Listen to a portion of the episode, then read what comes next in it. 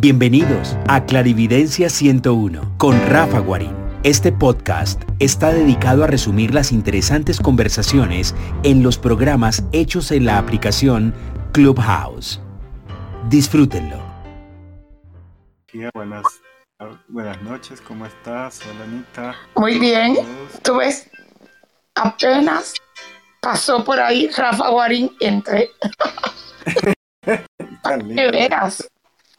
Muy bien, muy bien, gracias. Eh, eh, milimétrica. Acabo de, iniciar a, las 7 y 10, que es la hora, em, digamos que realmente comienzo a, transmitir los martes. Sofía, hoy el tema es el color, eh, con toda la parte, digamos, que tiene que ver cómo afecta al cerebro, cómo afecta la lectura de las personas, del espacio, de, las, ah, de los vestidos, eh, en pocas también cómo transmuta el color a través de las partes del chakra y sus relaciones. Yo pienso que hay dos partes, que es la luz y el color, que son una de las cosas que más afectan a, la parte sutil del cuerpo humano. ¿Cómo lo ves? Pues lo veo muy bien, fíjate. Eh, ¿Sabes qué? Una, una, cosa que sin saber nada, porque eh, yo nunca he estudiado estas cosas, pero siempre desde pequeña algo que me como que le asignaba a las personas eran colores y números, eh, porque como que pensaba que le iban. Entonces, a ver qué pasa. Aparte de los colores del, de los chakras, no, no, no, no conozco mucho esos los colores, así que perfecto. Pues, Sofía, eh, bienvenida. Yo voy a, contarles un poquito para darle tiempo a Silvi, a Silvi Castillo, que ella es artista y también eh, maneja mucho la teoría del color. Eh, hoy eh, por fin estoy volviendo a transmitir desde el máster. Si hay problemas de sonido o la música se oye raro o algo, me avisan, por favor. Perfecto. Bueno, eh, Sofía, mm, una de las cosas que sucede con la luz o con los aspectos de la luz es que tenemos, eh, digamos, distintos tipos de de frecuencias y longitudes que pueden afectar, yo diría que a esas micropulsos que uno tiene en el cerebro. Es como una acción reflejo entre el receptor, que sería los ojos, eh, el, analizador, que sería el cerebro o el computador, y eh, ya yo diría que la parte endocrina, o sea, la parte de las glándulas, la parte hormonal, que reacciona a, los estímulos del color y de la luz. Eh, una de las cosas que sucede, mm, digamos, con, con el color es que puede hacer que se te aumente o se te disminuya eh, un nivel hormonal y a, la vez con ese nivel hormonal un pulso eléctrico el cerebro. En pocas, el color eh, puede condicionar tu, comportamiento. Yo como, constructor, como diseñador, eh, como arquitecto, utilizo mucho estos trucos, de, sobre todo en la parte comercial, para lograr que algún mensaje que le quiere, eh, digamos, dar eh, el proveedor de los servicios o de los productos a sus clientes sea eh, bien recibido. Y hay una cosa, y es que en forma instintiva o en forma inconsciente llega el mensaje y actúa a, nivel de todas las personas. Para eso eh, uno puede escribir muchos mensajes, muchas cosas, pero el color, eh, al ser eh, algo que está tan, digamos, profundo en la parte de, nuestro, de nuestro psiquis, de nuestra evolución, está mucho ligado a la seguridad alimentaria, a la seguridad de, digamos, de, de la distancia y la forma. ¿Cómo así? Resulta que nosotros somos de los eh, seres que vemos con más definición eh, el color y el detalle. No digo que veamos mucho, porque hay ciertos aspectos del color que no vemos, pero sí vemos eh, esa parte tridimensional que puede dar el juego entre color y, la, la, luz y la sombra. Eh, todo esto es porque tenemos los ojos enfrente de nuestro cráneo y se justaponen, o sea, se entrecruzan los, eh, digamos, los ángulos visuales y eh, eso da la profundidad y da un estímulo, digamos, a través de estas partículas, de, fotones, digamos, que tienen una onda particular y cuando estos fotones interactúan, eh, entra como un pulso, digámoslo, mm, de fotón, pero también eh, son transmitidos o transmutados a códigos eléctricos, o sea, por decir, eh, entran al código de la computadora y en estímulos muy cortos se obtiene una reacción. Esa reacción está ligado a las emociones humanas. Ya habíamos hablado eh, eh, hace un tiempo sobre cómo los chakras interactúan con los colores, pero no habíamos hablado netamente del color como herramienta, del color como lenguaje directo a la canilla, directo al inconsciente, o sea, que implanta un mensaje. Eh, les había hablado que los colores a nivel eh, áurico, a nivel eh, de funcionamiento de los motorcitos que tenemos en el cuerpo, las glándulas, vienen desde, desde la parte sacra, la parte, digamos, genital anal, que ahí hay un punto, que son los colores un poco más oscuros, llegan hasta la parte media del, cuerpo que sería el corazón, en la cual ya son unos colores más cálidos, más amarillos, anaranjados, incluso un tono verdosos, depende eh, de cómo vaya viendo uno el arco iris del funcionamiento de la persona, porque esos colores se ponen entre sí. No es que uno tenga un semáforo y alrededor negro, no. O sea, son colores que se van generando una, una justa posición y generan colores periféricos alrededor de eso. Hasta llegar colores mucho más azules, más, no digo blancos, pero sí eh, rosados, eh, claros, verdosos, eh, dorados, plata. Todo depende de, cómo sea el funcionamiento hormonal. Pero vamos a sanar y vamos a, a lograr que una persona equilibre su comportamiento o cometa errores de comportamiento a través del color. Doy un ejemplo que es uno de los ejemplos más comunes, el color rojo. Hoy estoy vestido de rojo de por sí. Y hay una cantidad enorme de rojos y depende de, de la tonalidad y de los tintes que tenga el rojo. Va a estimular la producción de adrenalina en una situación más o menos eh, rápida y más contundente esos pulsos de, adrenalina que están eh, alojados, digamos, en el chakra número 2. Eh, estamos hablando un poquito del hígado en conjunto con, eh, con, los riñones para, digamos, generar un pulso eléctrico. Es que nosotros en ese contraste reaccionamos mucho a los colores de las frutas y de las flores. ¿Por qué? Porque están en nuestro inconsciente alimentario, como les dije. ¿Qué significa eso? El verde, el verde mm, nosotros lo vemos de una forma más plana y no nos genera una excitación porque no hay un alimento, no hay una fruta. Las frutas están diseñadas para nosotros, que somos, digamos, como, como miquitos, como simios, que vemos una fruta y comenzamos a salivar, eh, generamos eh, jugos gástricos en la boca eh, cosa que no hacemos con un pedazo de tripa o con un pedazo de, pelo, como si le sucediera a un carnívoro. Entonces, digamos que tendríamos cierta parte frutífera. Y ese rojo se equilibra con un contraste verde, generalmente en la naturaleza.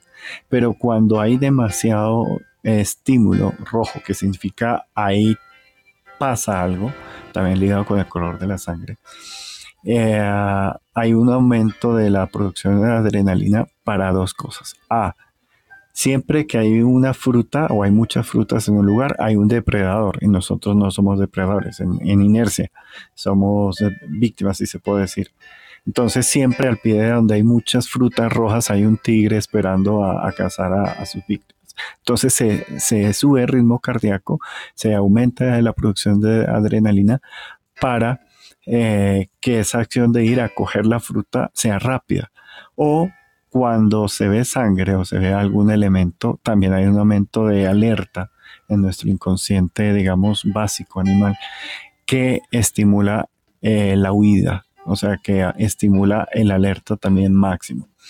Entonces vemos dos tipos de, excitación por el color a través del color rojo, que es el, color por excitación eh, alimentaria y excitación de, peligro eh, a través del color rojo. Entonces, esto es para explicarles una cosa.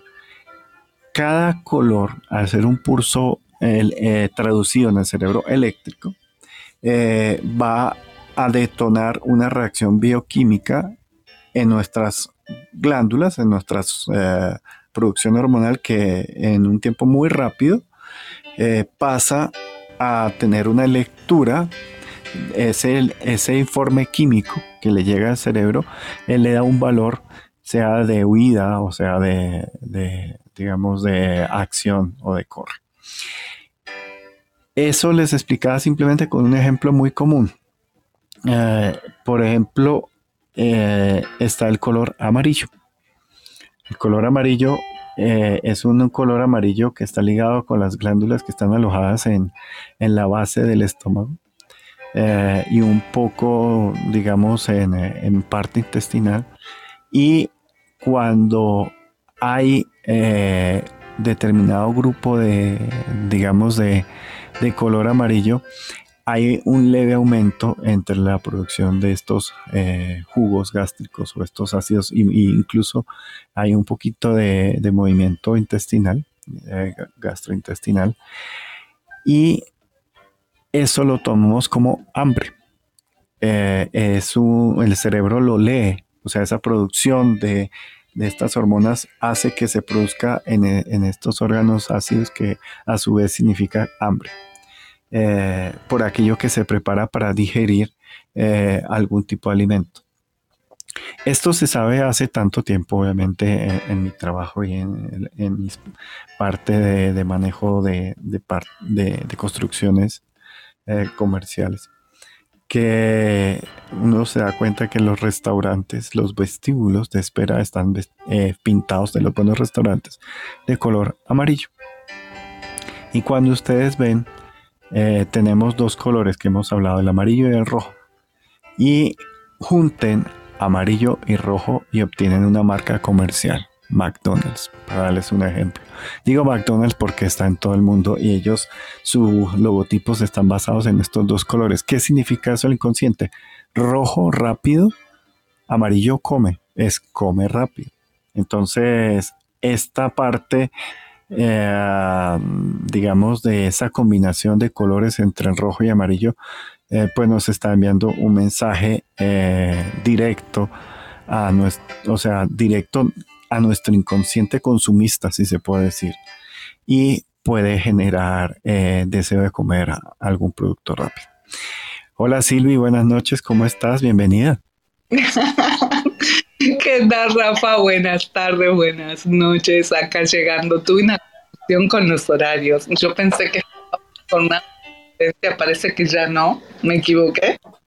No importa, aquí, aquí, aquí eres bienvenida y, anhelada y inspirada y más porque eh, estaba hablando, contando sobre esta respuesta eh, reactiva, inconsciente de, de, nuestro ser o nuestro cerebro a través de, los colores. Y les estaba contando un poquito cómo es esa percepción del color y que se vuelve en una reacción química que a su vez se vuelve en un pulso eléctrico que a su vez genera una reacción química en las glándulas y nos genera un estímulo completamente básico o animal. Y les estaba contando el color amarillo que genera hambre y el color rojo que genera producción de adrenalina y que es utilizado en muchas formas para dar un mensaje, como puse como ejemplo McDonald's, que tiene rojo y amarillo en su logo, que significa come rápido, o sea, amarillo comer, eh, rojo rápido. Y ese es un resumen ejecutivo de los minutos que llevamos acá. ¿Cómo la ves, Apasionante. Eh, y desde ya les pido disculpas porque estoy con una tos.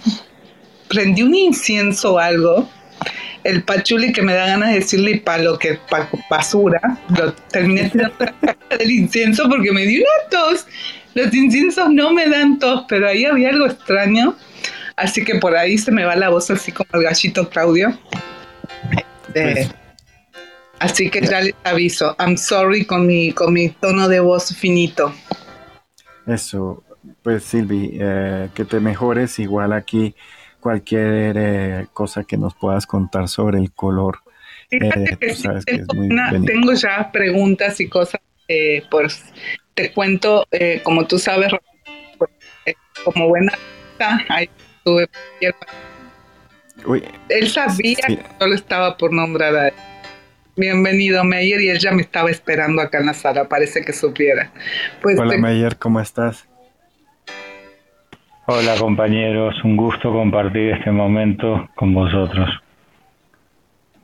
Pues bienvenido. Aquí cualquier eh, aporte, cualquier pregunta, cualquier eh, comentario sobre el color, sobre cómo es el color como herramienta, desde todo tipo, desde desde como son tan, tan directamente eh, ligados a, esa energía que vuelvo digo, sonido y color, luz, sonido y color, eh, son algo importantísimo para la reestructuración de, digamos, de la morfología del ser, el comportamiento del ser, la aspiración, que, que bueno, hoy nos vamos a enfocar un poquito en en el color. Entonces, ¿qué nos querías contar, Mayir? Cuéntanos. Ah, bueno, con Silvina compartimos muchas páginas, mm, salas, más que páginas, de, de nuestro... trabajamos con el color, ella como artista. Yo trabajo con el color también en el tema de azulejos.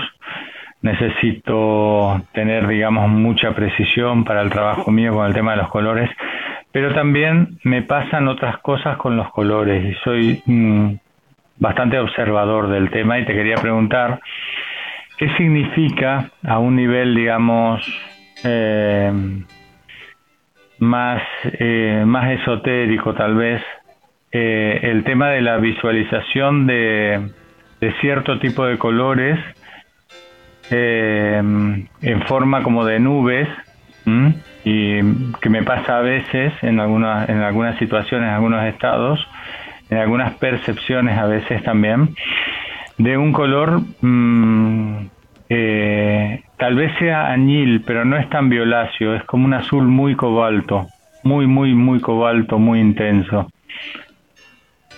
Eh, esa es la pregunta que te tengo, Rafa. Ya, eh, mira, hay, una, hay, hay, tres cosas que, entender sobre la percepción del color. Eh, de por sí, sabemos que nosotros percibimos el color distinto a otras especies, pero eh, la bioquímica del cerebro, cuando altera o excita eh, la percepción a través de, digamos, de un cambio bioquímico, hace que se vea un poco distinto los colores, inclusive que se alcancen a ver colores en una gama rozando los no visibles. Y eh, voy a poner un ejemplo un poco burdo, pero es eso cuando eh, en los años 60 la gente tomaba eh, LSD. ellos miraban que se veían nubes y se veían proyecciones de color.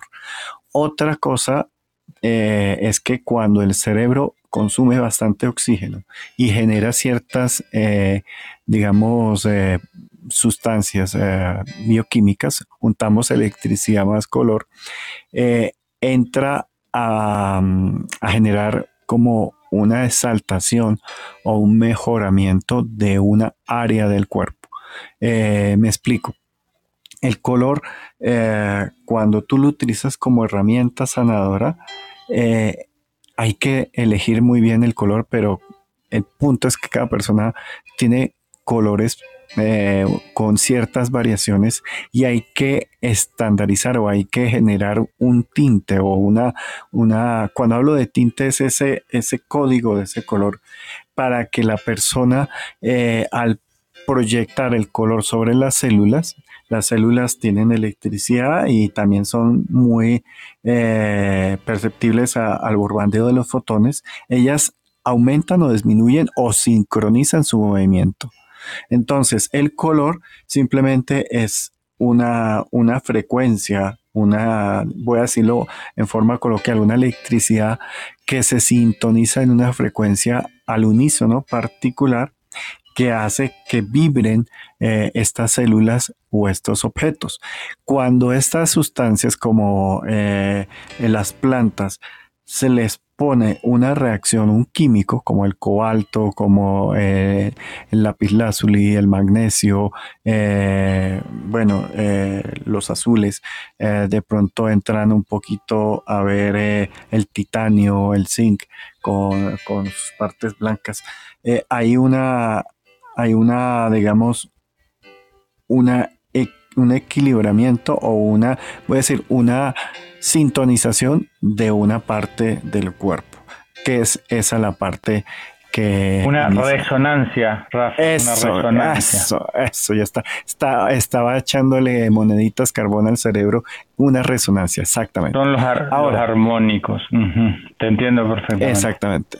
Entonces, eh, cuando subimos a los azules, ahí eh, digamos, eh, una variedad, depende del azul, que van a, estar más en un periférico que en otro. Y, eh, por ejemplo, el azul, cuando lo dejamos muy turquesa o muy claro, significa fresco significa joven, significa recién cortado, recién pescado, recién adquirido. Por eso a veces utilizamos los azules claros en las pescaderías o en eh, lugares donde debemos dar el mensaje de eh, de azul, pero el azul tiene sus matices. Entre más, eh, digamos, profundo, por no decir, voy a decirlo en lenguaje popular, oscuro, eh, como el azul cobalto, que es un color muy bonito, son colores que estimulan un poquito eh, la producción del tálamo y significa poder. O sea, hay dos colores básicos que se utilizan en política y en manejos de situaciones eh, políticas y administrativas que son el rojo, pero es un rojo más vermillón y un azul eh, un poquito más, eh, ahí se me, no el cobalto, sino el otro que también es oscuro. ¿Ultramar? No, no, eh, el de los jeans. ay, ¿cómo es este? El azul de los jeans. azul del, de los pantalones, dices, de los Sí, sí, que, es un azul oscuro. Es que el azul... Índigo. Índigo, ah, índigo. Ah, gracias. Gracias, Anita Índigo. El eh, índigo verdadero va más hacia los violáceos. ¿eh? Sí, yo al índigo no lo hago azul. Eh, bueno, yo veo el índigo ah, porque es el parámetro social del azul, pero el cobalto tiene también esa particularidad de generar influencia, generar poder. Las personas que se visten con azul es poder y es poder al comunicar. ¿Por qué? Porque pone en sincronización eh, un poco alta el cerebro y garganta y corazón para que sean al unísono o sea, como que trabajan en la misma frecuencia y transmitan el mismo lenguaje. Ejemplo, a veces uno puede, es que eh, eh, uno está tratando de decir algo, pero no hay una conexión eficiente entre, entre la expresión y lo que se piensa. El azul cobalto tiene esa condición de, marcar expresión al unísono entre estos tres centros, por eso generalmente lo representan como poder político o poder de, de influencia sobre, sobre los demás. Eh, no sé si te quedó claro, Mayer. Sí, sí, sí, me, me has aportado bastante, sí. También es verdad, el azul era usado antiguamente este azul poder sí como realeza y, y, la transmisión de, del conocimiento de Dios también. Estaba el dorado y el azul. Muchas veces se veía la combinación de las estrellas doradas sobre un sobre un fondo azul oscuro no Mira que se solía ver también. Gran parte del color escogido por los, por los lusitanos, por los portugueses, es el azul para denotar riqueza, para denotar poder. Entonces ellos uh, no iban a gastar su oro, como eran comerciantes, no iban a gastar su oro en ponerlos en, en las cúpulas o en las fachadas, pero sí le invertían mucho al color azul para denotar esa sensación de, de, poder, de, de, vasto poder, de amplio poder. Eh, entonces son esos mensajes sutiles que pueden enviar el color y que me, me parece algo importantísimo eh, saber utilizar. Rafa, ¿y el azul también sirve para protección? Yo he oído pero no sé cuál gama es la de la, protección. Y sí siento que cuando, cuando necesito ir protegida a un grupo o a una reunión, me tiendo a vestir de azul oscuro, azul, sí, como azul oscuro, como de jean. Eh, Anita, eh, los azules, según sus variaciones, eh, pasan siempre a tener una frecuencia estable, una frecuencia que tiende a generar un comportamiento así como muy eh, correcto, muy estable. Hola Anita, ¿cómo estás? Entonces, cuando alguien, hay alguien ve algo que está así, sí, hola, ¿cómo están? Oye, todos es rojo y es eh, un color más eh, estimulado. Las personas y la otra es el verde. El verde es un color que con amarillo, con ciertos tonos de amarillo, genera calma y genera reacciones controladas. Entonces, eh, yo hago aquí voces porque como no puedo mostrar los colores, toca hacer un poquito de imaginación. Entonces, eh, el azul, al ser estable, eh, muestra seguridad en la persona y las personas cuando están seguras se pretende que están protegidas. Eh, cosa que cuando uno, a ver, voy a, ver la teoría de un depredador como alguien que le quiere robar o le quiere hacer daño a alguien, digámoslo robar, que es él, ellos están viendo quién es vulnerable para poderlo tener fuera de base, tener eh, esa persona eh, que no se pueda controlar y una de las cosas que hace un cazador es descontrolar a, la manada o al grupo o a la persona para lograr su objetivo. Entonces, cuando alguien está tranquilo, eh, lo ven como seguro y lo ven que, algo debe tener de protección. Entonces, esa es más o menos la reacción que podemos encontrar con, con, los azules, como tú dices, oscuros, porque también están los azules más violetas o los más azules liláceos que están ligados a la transmutación y a la sanación, Anita.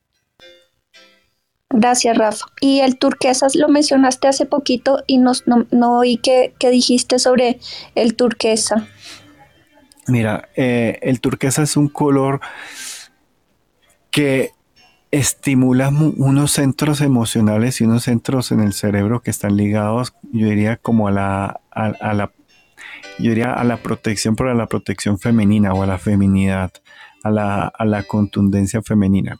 Entonces es un color que hay que saberlo utilizar y hay que saber utilizar también el tono de turquesa, porque el tono, digamos, legal de turquesa eh, no tiene verde, sino es un azul en un tono un poco más claro y no completamente claro, porque si se pasa se vuelve un color de pérdida, se vuelve un color de, digamos, de enfermedad. Entonces, como la piedra, por eso se llama azul turquesa, que lo molían en, Irak, eh, Irán lo, lo, molían y lo volvían tinte, sobre todo la parte barata, pero eh, no le metían el verde, sino que fuera ese azul eh, turquesa azul, sin, sin ese. lo digo porque sobra decir que hay piedras que tienen color azul verdoso y no es el, el componente. Y ese es así el resumen de lo que les había comentado la otra vez, Anita. Gracias, Rafa. Es que ese color me, me pone en muy buena vibra, el, el turquesa y los violetas. Entonces, pues los como que me cambian el, el ánimo. generalmente, sí, eh, es que es eso lo que queremos hoy hablar con, con contigo, con, eh, con Meyer, con, con eh, Silvi, de cómo es esa reacción, cómo es esa forma en que el color afecta nuestro yo digo nuestro comportamiento, nuestra percepción de, nuestro mundo. Y me parece importantísimo eh, que, ah, pues bueno, que, lo compartamos. Silvi, ¿qué nos quieres contar tú del color? Pues yo antes que entrar a comentar, pues tú sabes que yo con mis preguntas, por lo que eh, tengo varias. Eh, conclusiones eh, que, o sea, me gustaría escuchar tus conclusiones o qué es lo como tú lo ves. Como dijo Meyer, nosotros hicimos una sala, eh, hacíamos unas salas que precisamente se basaban en un libro que se llama La vida secreta de los colores de Cassia Sinclair, en donde esta mujer, diseñadora increíble, pues no tiene mejor idea que darle personalidad y vida a los colores, ¿no? para no caer siempre en la, en la famosa historia de la psicología del color. Y una de las cosas que ella establece al principio, y me pareció totalmente lógica como artista, tú también eres artista, Rafa, eh, para la gente que, no lo sabe, este, pues eh, es que precisamente, o sea, hacer un catálogo de los colores, que había gente que lo había intentado, era como que imposible, ¿no? Porque más allá de su significado, y de ahí van a ir mis primeras preguntas, más allá de la frecuencia que se sabe que tiene cada color, ¿no? De la influencia electromagnética que tiene sobre nosotros, eh, pues también existe esa psicología y esa vida propia que cobra el color y lo cual también adquiere otro significado y otra fuerza o como otros códigos que se mueven y que nos influencian, ¿no? Entonces ella va hablando precisamente de los colores y, cómo estos colores a través de diferentes generaciones o incluso en el mismo país, pero en diferentes regiones, pues tienen connotaciones diferentes y nos influencian de manera diferente. Entonces es bien interesante, todavía no lo terminamos, pero voy a ser sincera, me aburrí de leer el libro y dije, me voy a tomar un break. Y se acabaron las salas. Bien Aries, Rafa. Sí, Aries. Bien, bien Aries. Dije, hasta acá llegué, ya luego lo retomo. Pero, o sea, mi pregunta siempre era en torno a esto y dije yo a Rafa un día se lo voy a preguntar. Porque tenemos por un lado la frecuencia del color. No, no me voy a meter mucho ahí porque no es necesario, pero sí sabemos que tienen como su, su frecuencia, ¿no? Eh, ¿Qué tanta es la influencia? O sea, ¿en qué porcentaje o qué pesa más? Si la frecuencia del color o la psicología del color, los códigos personales que manejamos. Porque, por ejemplo, eh, esa es mi pregunta, porque tú al decir, por ejemplo, esto, ¿no? O sea, las... Aquí, me voy a, enredar un poco, pero si me enredo, me cacheteas, por favor, porque esta pregunta es muy interesante y eh, vamos a, a, desglosarla para que, para que podamos obtener la información. ¿Te parece? Sí, y gracias por pararme, porque si no sigo divagando. bueno, hay una cosa las personas eh, reaccionan distinto a lo que son la composición del color.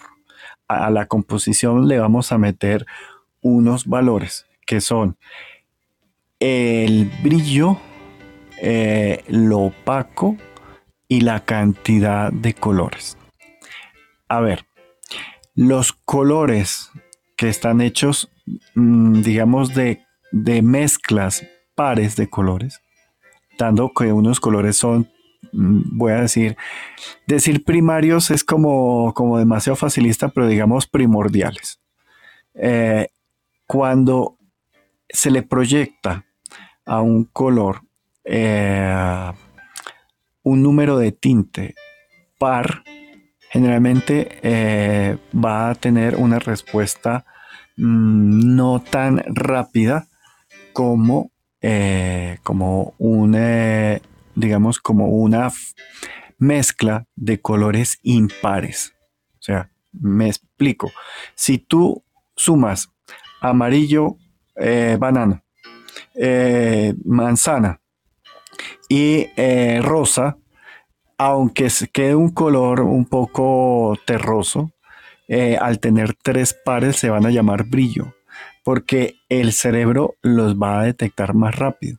O sea, el cerebro lee la composición, de, divide la composición del color de una forma muy rápida, muy inconsciente. Cuando solo ponemos amarillo y verde, eh, y azul, perdón, generan colores que generan un, lenguaje más opaco, más de estabilidad. Ahora, cuando se pasan de 4 a 6, eh, incluso 8 colores en uno, eh, se vuelve, mm, digamos, un color que afecta la bioquímica porque le pone la relación de tiempo. Me explico todos los colores que tienen muchas mezclas tienden a volverse, eh, yo diría, complejos. Eh, no digo de tierra, pero por la mayoría de los colores que, tienen más de cuatro, más de seis componentes, colores básicos, eh, se vuelven un poquito de tierra y el cuerpo entra en una sensación de que están eh, viejos o están madurados o están eh, en sensación de pérdida. Ese color o esa cantidad de tintes está ligado a una medición inconsciente de si está fresco, joven, en proceso de deteriorar o dañado. ¿Por qué? Porque hay hongos que son de color claro y son colores claros azulosos, pero tienen varios colores, incluso tienen amarillo, pero predomina uno, pero, pero tienen más de cuatro elementos que comportan ese, ese color. Esa es una, esas son dos primeros puntos que hay que entender en base al color. El número de tinte eh, que se... Eh, Rafa, por favor. Dime. Se te corta. Ah, ya. Se, ya. Muy importante. Marshall, ah, software que se te corta, Rafa, se lo escucha bien. Eh, Mueve. Yo voy a. Ay, ya acabo de cambiar de, una frecuencia un poquito ahora más bien, eh, Ahora bien. ahora se te escucha bien. Ah, listo ya. Bueno, entonces vuelvo y repito que eh, para, para, explicarle a Silvi, a ver, la lectura en el ser humano le voy a decir miquito, perdónenme que le diga mico al ser humano, pero es porque somos simioides, o sea, tenemos un comportamiento ligados a que cuando una fruta está en un color monocolor, bicolor, tricolor, cuatricolor, eh, se le denota una, una, lectura del tiempo. Cuando son colores muy básicos es fresco y es y es consumible porque tiene una velocidad y una frecuencia eh, dada con la parte gástrica y alimentaria. En pocas tiene fresco sus nutrientes. Cuando el color se complejiza, se vuelve más, eh, depende si es par o impar, o sea, si es brillo o es tonal, eh, se da una lectura de tiempo mayor. por eso los colores como los champiñones generalmente han sido, o las setas han sido colores por error, por, por eh, comenzaron siendo productos eh, sanadores para equilibrar la balance de, las hormonas en el cuerpo, pero después vieron que también tenían sustancias nutritivas y culturalmente les comenzaron a, tener gusto. Pero eh, la cantidad de, los, de las tonalidades del color afecta esa lectura de tiempo. O sea, uno puede poner una pintura joven, una pintura madura. Ahora, otra cosa es ya medir colores con la misma intensidad tonal y ya se vuelven son colores eh, grises y colores eh, tierra, que son colores de oposición, que también son colores ya más de temporalidad, son de temporalidad y de pérdida. ¿Qué significa eso?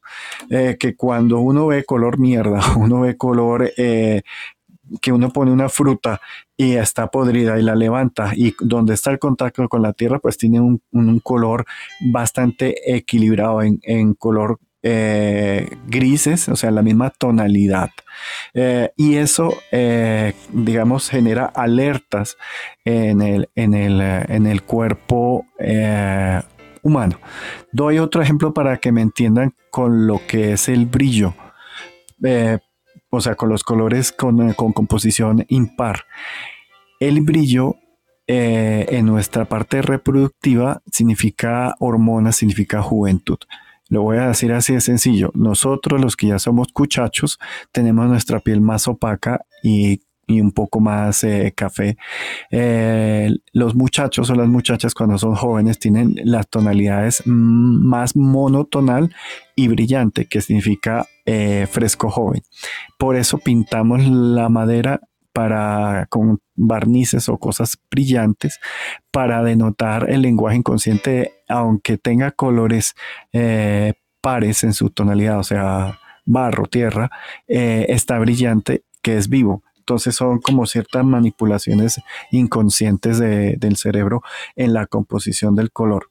Ahora, resulta que depende de nuestra composición eh, de nuestro cerebro, de nuestra bioquímica, se genera nuestro comportamiento. Y el comportamiento genera cambios en nuestra bioquímica del cerebro. Me explico de una forma. Un ser humano, uno solo, tiene un comportamiento distintísimo a una masa, a un grupo en masa. Eh, y pueden tener eh, eh, la, ley de la, de la sincronía, que todos pueden comenzar a, ponerse en la misma etapa. Eso yo lo ponía en los efectos que hubo en los puentes de Londres o como cuando alguien aplaude en una ópera que todos comienzan a aplaudir en tiempo y todos terminan aplaudiendo al mismo tiempo. También es eh, parte de los ejemplos que se ponen eh, la sincronización de los cronógramos de, del manejo de los instrumentos. Ahora, existe esa, mm, digamos, variable cultural que al tener una percepción enseñada por experiencia que modifica nuestro instinto básico, eh, podemos percibir el color eh, distinto. Y viene la modificación eh, de bioquímica del cerebro que también hace que percibamos un poco distinto el color. ¿Cómo así? Sí, efectivamente nosotros cuando somos jóvenes oímos, vemos eh, distinto a cuando somos maduros. Ejemplo, hay ciertas tonalidades de frecuencias muy altas que los muchachos entre 0 y 14 años pueden oír y que las personas entre 40 a 60 y para arriba no pueden oír. Eh, eso lo pueden investigar porque es algo fantástico ver cómo es eso. Y los colores también van afectando un poquito, pero son pequeñas variaciones. Pero la bioquímica del cerebro tiene que es plástica y se puede cambiar para meter un factor cultural. ¿Cómo así? Pues sí, a eso viene el ejemplo, vuelvo, de los champiñones. Resulta que nuestro instinto, por eso la teoría del color básica o muy, muy científica trata de ir a colores muy particulares porque efectivamente cada variación, cada, cada luz, cada sombra que se proyecta en el color cambia y dan un significado. Uno puede tener un color binario y ponerle una sombra y volverlo cuaternario. Entonces ahí automáticamente, por eso en las, en las galerías la proyección, el manejo de la luz es importante porque hace más eh, sabroso o más comestible un color que otros. Entonces es también un poco eh, la ley del contraste a través de, la luz. Cuando se cambia la bioquímica del cerebro, eh, a través de la experiencia, se puede tolerar y se puede inclusive pensar que está bien. Pero es solo una especie de reflejo, o sea, es una, eh, es una parte refleja del cerebro, pero en el fondo, eh, todas las personas que consumen o que valoran colores no apropiados, en el fondo o en el consciente no les gustan los colores, pero a través de la experiencia los han aprobado. Es, el ejemplo más básico es el champiñón. Uno ve un champiñón cocinado y a mí me encantan los champiñones y las setas y los takashi, los akachi, los cocoche, todas estas vainas. Y, eh, y yo los pruebo y te digo, no me acuerdo la primera vez que los probé, pero lo más seguro es que la primera vez que lo probé en mi infancia, eh, yo debía hacer cara de culo y decir, no quiero comer eso, porque mi instinto estaba fresquito.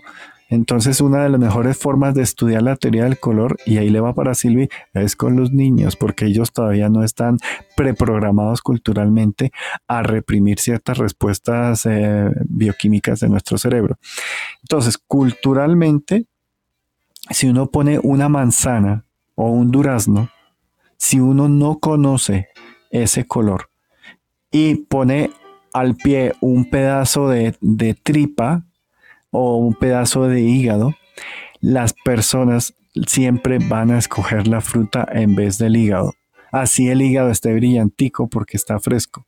Eh, obviamente no, eh, digamos, se le va a poner a nivel de gusto, no de, de, come, porque si uno le dice con hambre, pues de pronto alguien prefiera la proteína, pero a lo que refiero es que los colores florales y los colores frutales están diseñados para ser reactivos muy instintivos en nuestra evolución, en nuestra programación.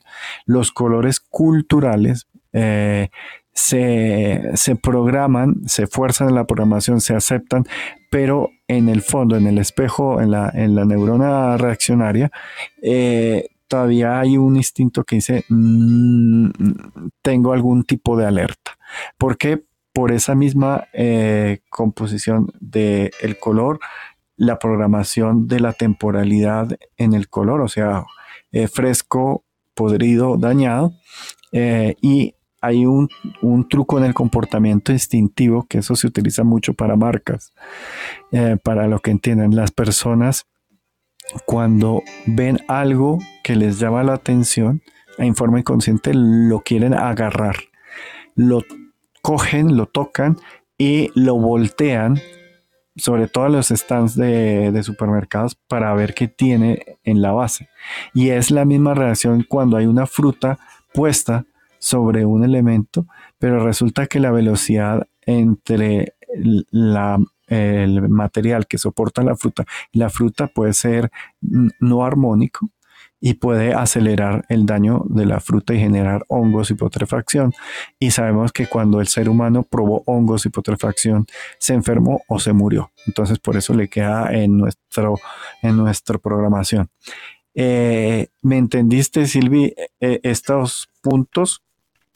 Sería como un 50 y 50, Rafa, ¿no? Y a veces va a variar ese porcentaje de acuerdo a, cada persona, a cada sujeto, porque no somos objetos. Sí, Silvi, yo te digo, mira, el ejemplo del... Puedes coger un durazno. Pongo el durazno porque eh, tiene unas connotaciones eh, eróticas bastante grandes.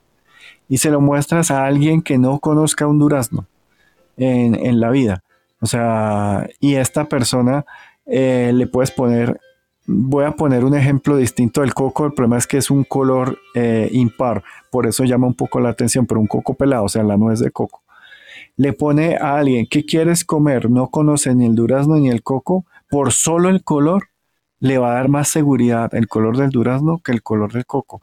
¿Por qué le da seguridad?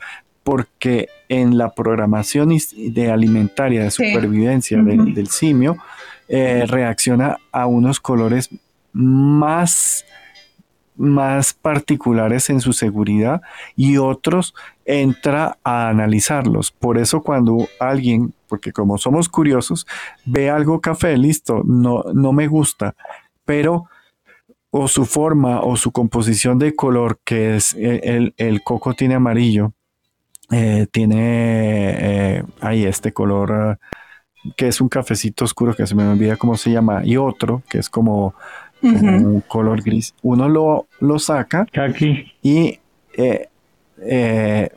el kaki pero más oscuro y le llama la atención y comienza a olerlo. O sea, para que pase de visión, mano, olfato, boca, ahí hay todo un protocolo y hay un protocolo enorme, pero el primer impacto siempre es el color, el segundo después es la forma y eh, después la, la, parte cinética al tocarlo, después olerlo y por último, último, eh, saborearlo. Entonces, esos procesos en las culturas, en las sociedades se han generado de forma distinta y han sido un poquito de prueba y error, si se puede decir. Eh, pero ah, te digo que eh, las personas en los colores cuaternarios o en los colores de múltiples eh, composiciones que se vuelven más tierra o grises, las personas piensan mucho en relacionarse con objetos o con formas de esos colores. En cambio, en los colores de frutas o los colores de, flores reales, las personas no dudan en relacionarse con esos objetos. Entonces, para uno generar eh, relaciones comerciales, relaciones sociales, de comunicación, hay toda una gama eh, de colores florales, de colores frutales que entran directico, directico al inconsciente. Ya, ya, ya, ya, ya. Eh, es súper interesante, ¿no? Porque uno se quedaría con que el color solamente está en lo visual. Sin embargo, hay toda una exploración y un código de acercamiento que está buenísimo hasta para observar a las personas. es que, claro, sí. Una pregunta, Rafa. Tengo una pregunta después. Es sumamente eh, interesante lo que estás planteando. Eh, vamos, estoy alucinando con lo que estás diciendo. Y siempre me he preguntado, ¿no? El tema, por ejemplo, el, eh, la transpiración, ¿no? Eh, la transpiración son... No, la transpiración eh, que genera un mal olor realmente son bacterias ah, muertas. bacterias muertas que dicen, pues esa persona tiene olor en las axilas porque se ha dejado estar con esas bacterias muertas o un cadáver por ejemplo, larga un color, un, un olor particular, ¿no?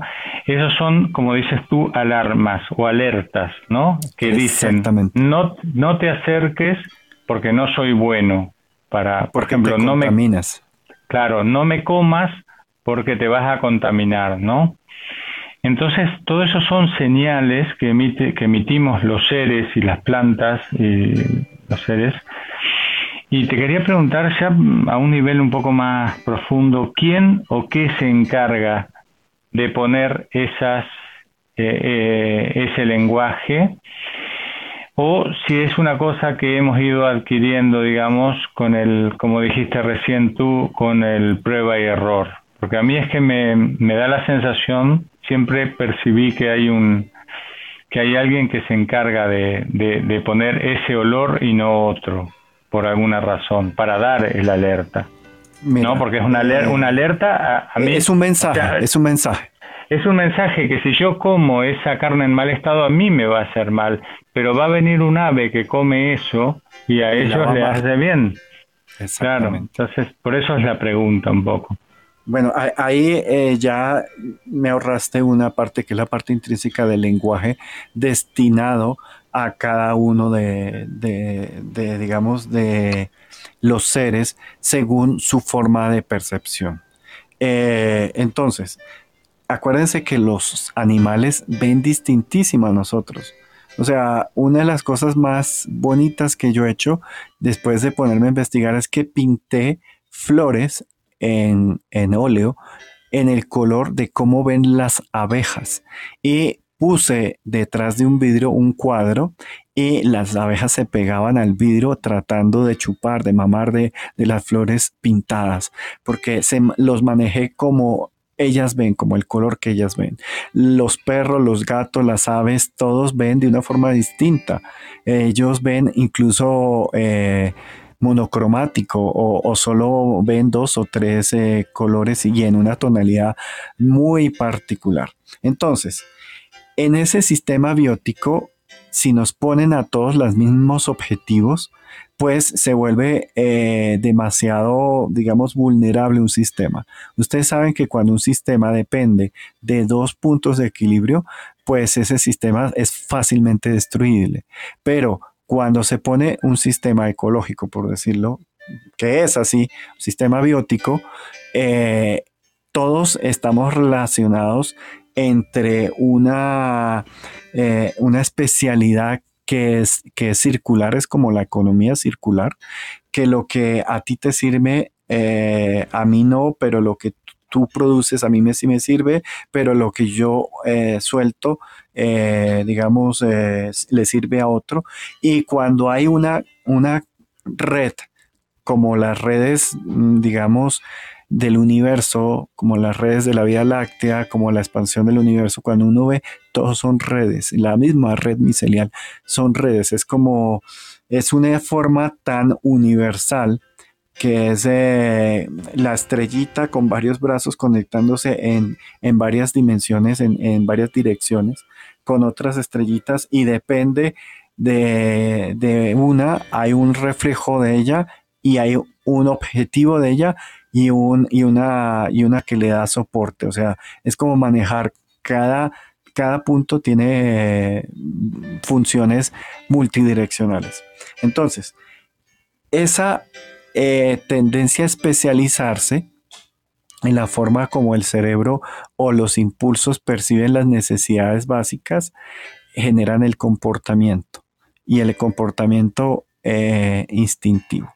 Entonces, ahí sabemos que el, eh, el, colibrí siempre va a preferir eh, un tipo de flor en una determinada frecuencia del año que cuando la abeja se siente enferma va a buscar una flor de lavanda, va a buscar una flor que tenga ciertas sustancias, pero que normalmente no la consume, sino consume una que tenga alto nivel calórico para alimentar a las crías de las abejas. O sea, ellas eh, tienen esa capacidad de seleccionar pequeñas variaciones de, dentro de sus alimentos, dentro de la red eh, que, se comunica. Ahora, esa especialidad eh, va generando una, mm, diría yo, una expansión. Y esa expansión se le fue otorgada eh, mm, en, frecuencia final hablaríamos del amor o el universo, porque eh, ese código eh, se puede expandir mediante una mutación del DNA. Y esa expansión lo que hace es que se aumente la percepción y los canales de percepción al ser humano les doy una teoría. Eh, el neardental no hablaba bien, no veía bien. Incluso eh, hay teorías de que el neardental miraba en menos gamas del color que el Homo sapiens, pero tenía, eh, digamos, la parte del tálamo y el bulbio frontal un poco más telepático, más grande.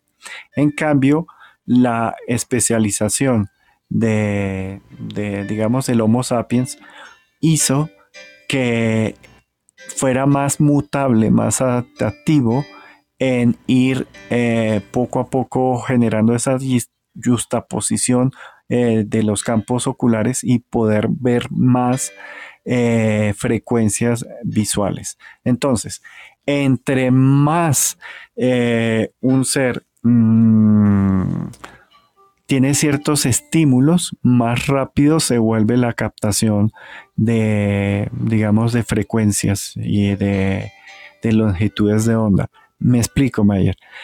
Eh, eso es una de las cosas que hemos hablado aquí mucho en las salas. Una persona cuando logra estabilizar su frecuencia de los pulsos del cerebro y los pulsos del corazón, se vuelve más perceptivo a, mayor cosas, inclusive puede ver eh, y sentir con sus sentidos de una forma más amplia, más exacerbada. Entonces, eh, los animales se han especializado y muchos de ellos tienen estos completos complejos, pero no tienen el mismo lenguaje. Entonces yo no diría que, que nosotros seamos más perfectos que uno que otro animal, sino que simplemente estamos especializados en una parte un poco más flexible de aquello que pudimos generar una mutación en nuestra, en nuestra eh, cadena de DNA y poder eh, tener acceso a consumir alimentos eh, de, varios, de varios tipos.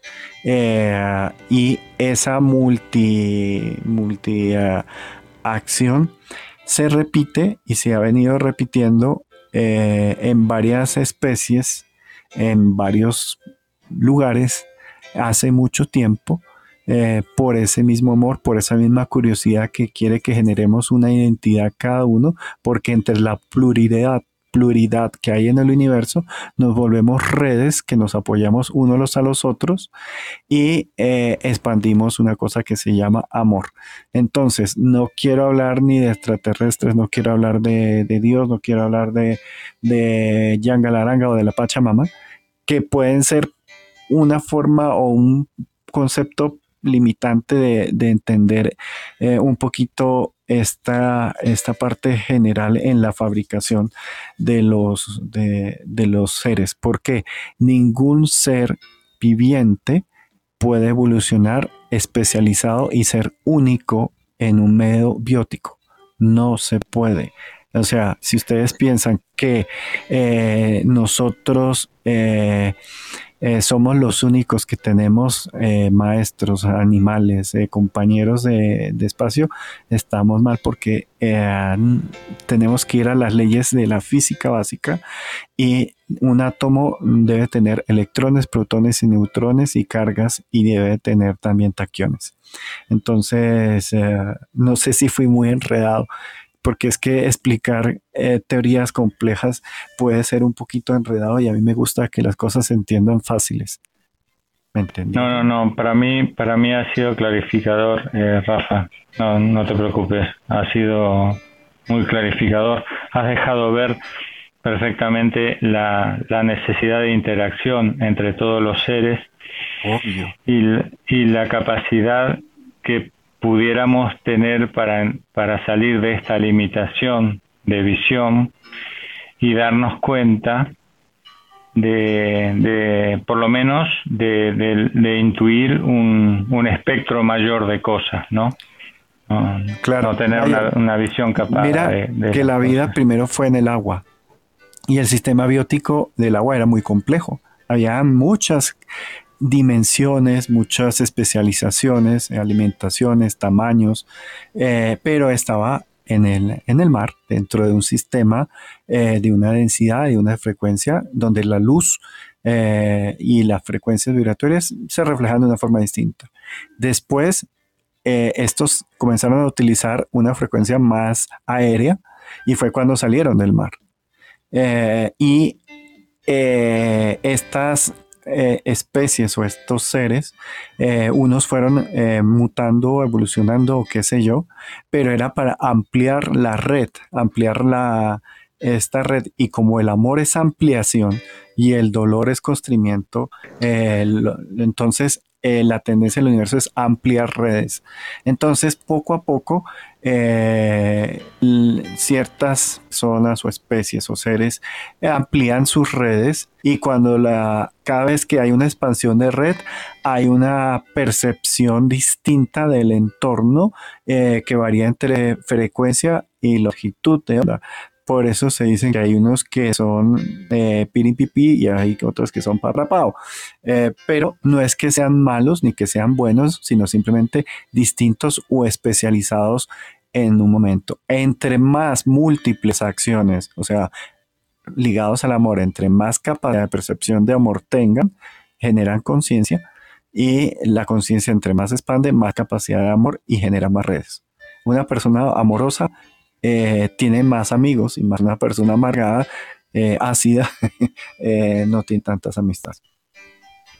Rafa, y integrando eso que estás diciendo, como la identidad de las naciones que están representadas en símbolos y en colores como las banderas, em, pues como que me, resuena mucho como, como la identidad podría ser ese amor, ¿sabes? Y el amor representado en esos símbolos patrios, pues como de la madre patria, eh, pues que a veces también hacen que no, que, nos dividamos y no podamos digamos como que las divisiones ahí están en, los que pertenecen y los que no. Sí, lo has dado un ejemplo perfecto, las banderas y el amor. Mira que todas las personas aman su bandera, pero la bandera solo tiene unos pocos colores, unas pocas eh, representaciones. Y el amor no es limitado, tiene cantidades industriales, frecuencias y de colores. Entonces, la especialización de una especie o de un grupo lo hace que sea peligroso para la misma especie porque se vuelve un sistema biótico corto, limitado y puede terminar desapareciendo. En cambio, entre un sistema biótico se amplifique, se aumente, eh, entiende más variedades y entiende más flexibilidades y mayor expansión. Entonces, todos los países tienen que aman algo. Entonces, eh, estamos con eh, Argentina, no sé si saben dónde queda, creo que crea en, como en África. Entonces, Silvi, el color celeste, el color del sol dorado, el color de la plata, de la argenta, del blanco, representa un amor.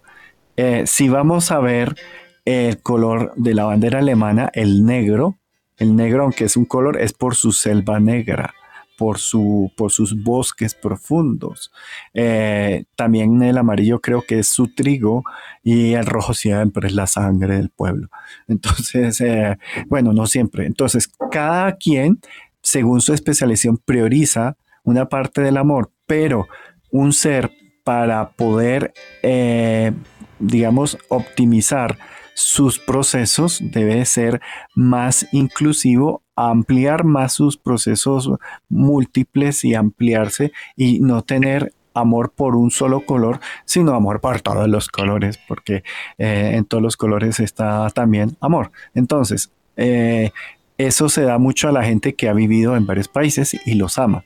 Entonces, alguien que haya vivido en Japón ama su blanco con rojo el que haya vivido en Estados Unidos ama su azulito y rojo con blanco, el que haya vivido en Argentina ama su color azul con blanco, el que haya vivido en, Colombia ama eh, sus colores. Eh, pero hay variaciones políticas, ¿no? Porque a veces culturalmente, por ejemplo, los españoles, eh, hay un lenguaje cultural a quien que profesa que le gusta su bandera y hay otros que la que no la rechazan, pero eso sea, son valores eh, sociales generalmente de, última generación, no, no son tan, tan, eh, tan enraizados. No sé si me entendiste, Anita. Sí, Rafa, y cambiándote un poquito el tema, pero como, como atendiendo eso que tú dices, entonces uno debería vestirse de todos los colores. Y me, me llama la atención como que a veces, en una época de mi vida me vestí mucho de negro, entonces, como el, negro, es que no me acuerdo cuál es la ausencia de color, si el negro o el blanco. El blanco. Eh, el blanco, ah, ok. Y el, entonces, digamos, el negro como que son todos los colores. Todos los colores. Entonces, digamos, como que qué impacto tiene, pues porque finalmente la luz del sol está pasando al cuerpo por, por todos esos colores con el que nos vestimos. Entonces, no, al contrario, ¿no? está pasando porque está absorbiendo todos los colores. Eh, Anita, seamos prácticos no somos ángeles, no somos seres eh, perfectos, ni nos toca hacerlo, ni, ni y, más bien, estamos. Y eso es un gran alivio, por Dios, eso es un eh, gran alivio. Es una oportunidad, ser, humano y tener cuerpito y boquita y sexito y saborcito y calorcito y animalitos y amiguitos y, y, misiones y todo, es muy divertido.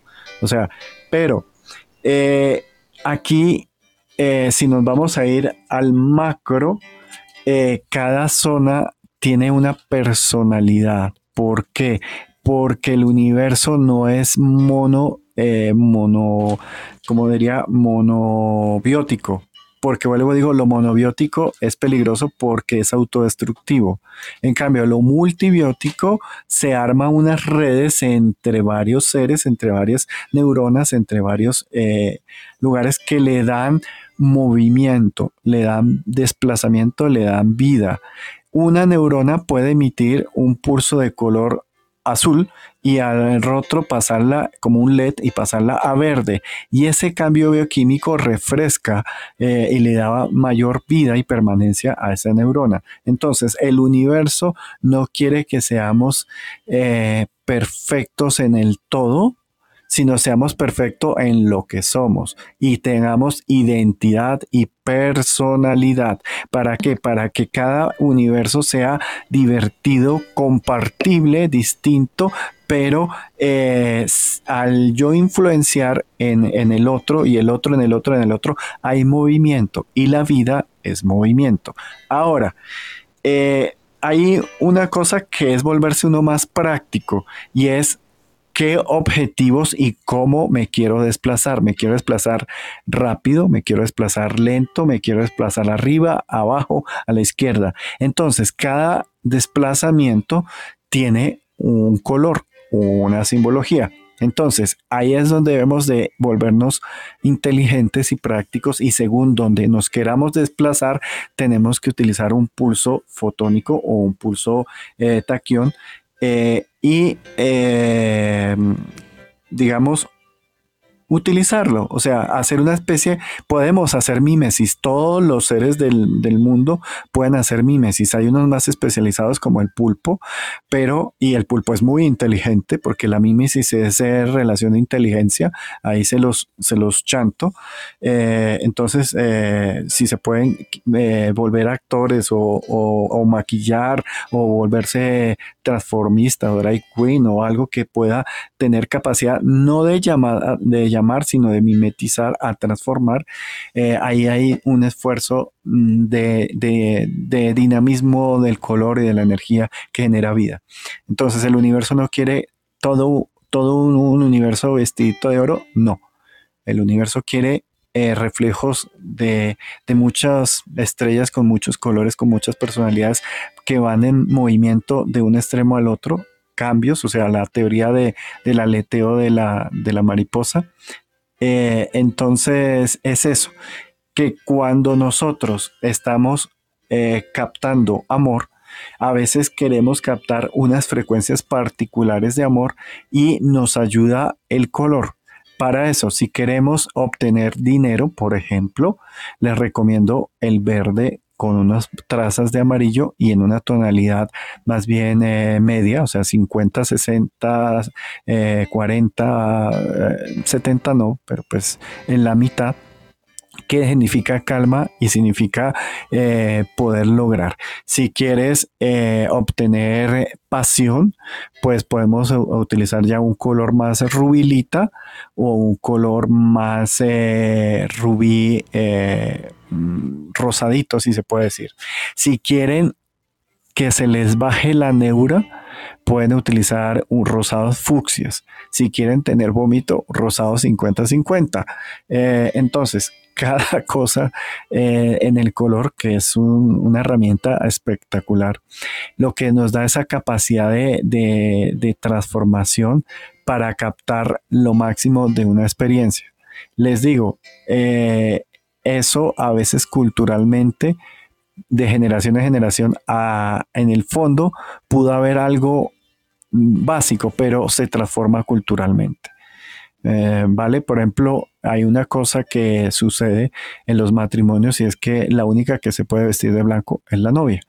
Y está bien, eh, es como para darle un poquito de, de, o de liderazgo eh, en, ese contraste de, la relación. Pero se dice que no se puede vestir de negro por aquello que también tiene unas connotaciones más complejas. El color negro Anita, lo que significa es maestría a rajatabla. Significa que tú, vestido de negro, mm, te las sabes todas, pero no puedes cometer error. Porque si cometes error, eres eres falso, eres chimbo. ¿Me entendiste? Sí, Rafa, lo que pasa es que tú dices tantas cosas relevantes en una frase y es como, como la, o sea, como la, cada uno de nosotros como un color, como expresión de la totalidad. Eso por un lado. Y lo otro es como también, que me parece súper bonito, es como todo lo que tú dices, si lo que venimos es a, a, obtener o recoger la, el mayor número de millas amor en cada experiencia, entonces, eh, pues digamos como que no importa el color, sino cómo entendemos cada color y en eso del color estoy siendo simbólica porque quiere decir eh, el color como símbolo de lo que cada experiencia trae, tristeza, alegría, em, depresión, eh, no sé qué más, inocencia, ternura, ¿sí me entiendes? Anita, eh, si nosotros fuéramos, por ejemplo, unitarios, porque tenemos un cerebro dual, con, con carga distinta y por qué los mensajes se tienen que pasar de lado a lado al cerebro. Y entre una persona más pase eh, relaciones entre un hemisferio y el otro, más creativo se vuelve, más deductivo. Entonces ahí está parte de la respuesta. Todos los sistemas deben de tener movimiento para generar vida y para sostenimiento de vida y para dar adaptación y flexibilidad al medio ambiente. Sí, Rafa, bonito, bonito con algo tan, como te digo, como tan de la vida diaria y como tan básico como es el color, pero está muy simbólico de lo otro que tú mencionas en otras salas. Muy, muy bonita esta sala, Rafa. Gracias, Anita. Pues, Anita, eh, la, parte es que ustedes están acá. Eh, yo no, no puedo ver bien si alguien ha levantado más la mano o si han hecho preguntas porque estoy transmitiendo desde el máster, o sea, esto está quedando grabado para después ponerlo en, en Spotify, en, en Rafa Borín 101 Clarividencia, para que ustedes lo puedan oír cuantas veces quieran. Es gratis, no les cuesta nada. Spotify tiene una parte pagada y una parte gratis. Y en la parte gratis ustedes ahí ya pueden entrar perfectamente a, a, oír eh, los audios editados. Ahorita eh, yo les había comentado en reuniones pasadas que eh, mm, estoy estudiando, entonces mi tiempo se va a reducir o se está reduciendo caóticamente, pero eh, porque estoy haciendo otros movimientos por otros lados.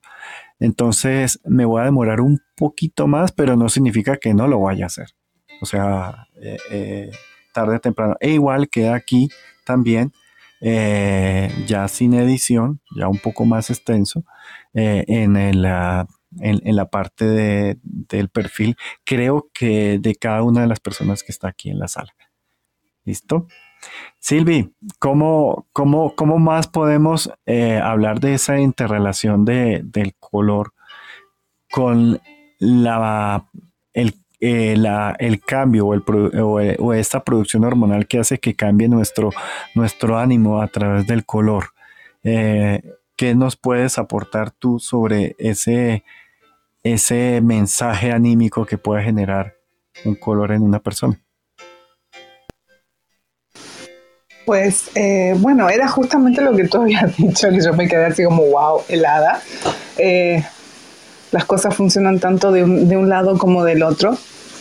Eh, estaba pensando porque al mismo tiempo como uno puede obtener información observando cómo una persona se relaciona con el color, pues también eh, cómo uno se identifica con los colores, puede tomar conciencia de cómo, cómo se va sintiendo, ¿no? Yo, eso es un ejercicio que, o sea, van tomando, por ejemplo, conciencia las personas cuando trabajo con el diseño de mandalas, eh, que generalmente siempre les digo, elijan los colores en base a cómo se sienten o en base a simplemente el color que les llame la atención en ese momento.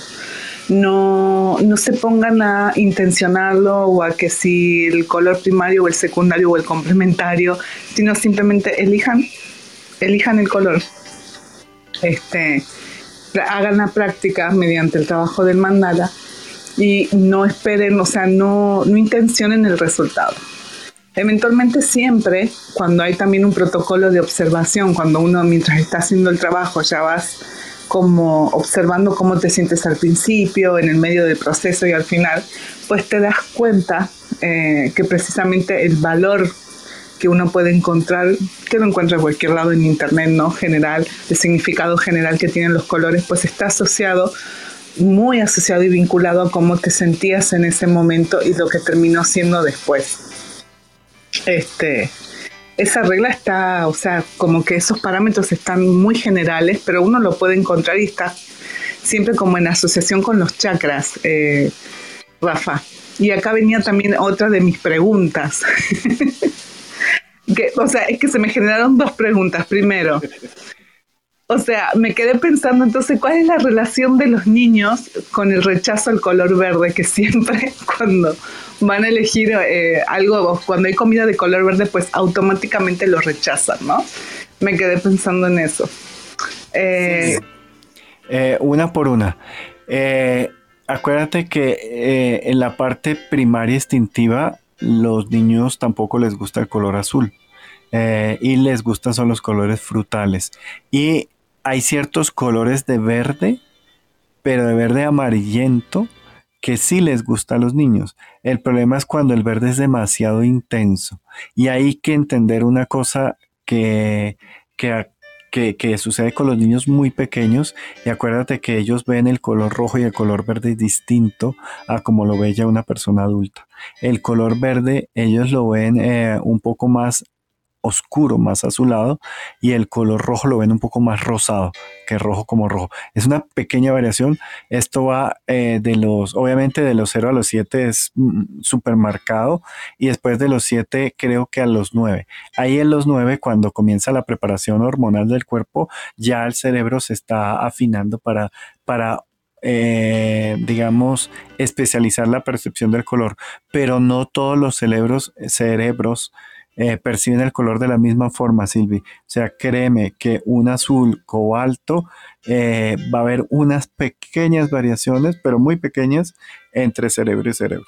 Eh, son más las diferencias culturales las que afectan, pero hay unas pequeñas, digamos, diferencias bioquímicas.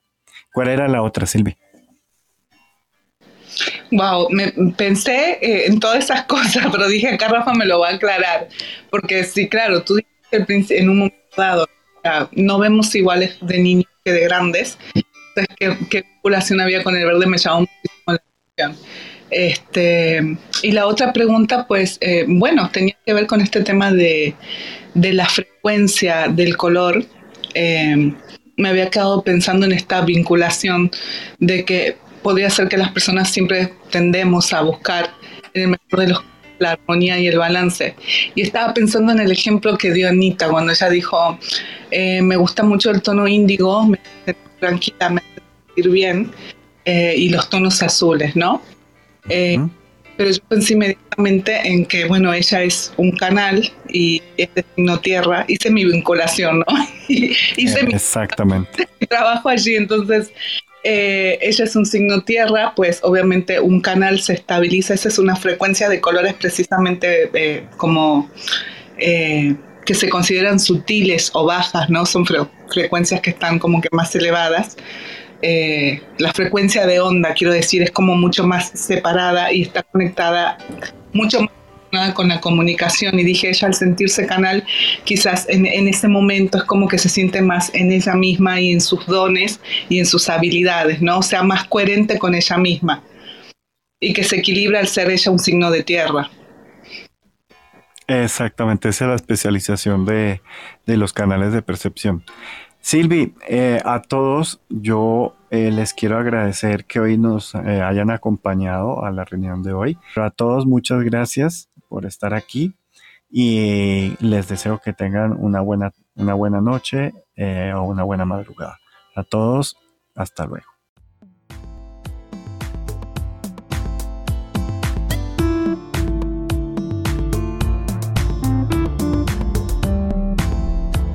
Continúe con este su podcast, Clarividencia 101. Si desea conectar con Rafa Guarín, hágalo a través de un mensaje en su cuenta de Instagram, arroba Bienestar Estudio.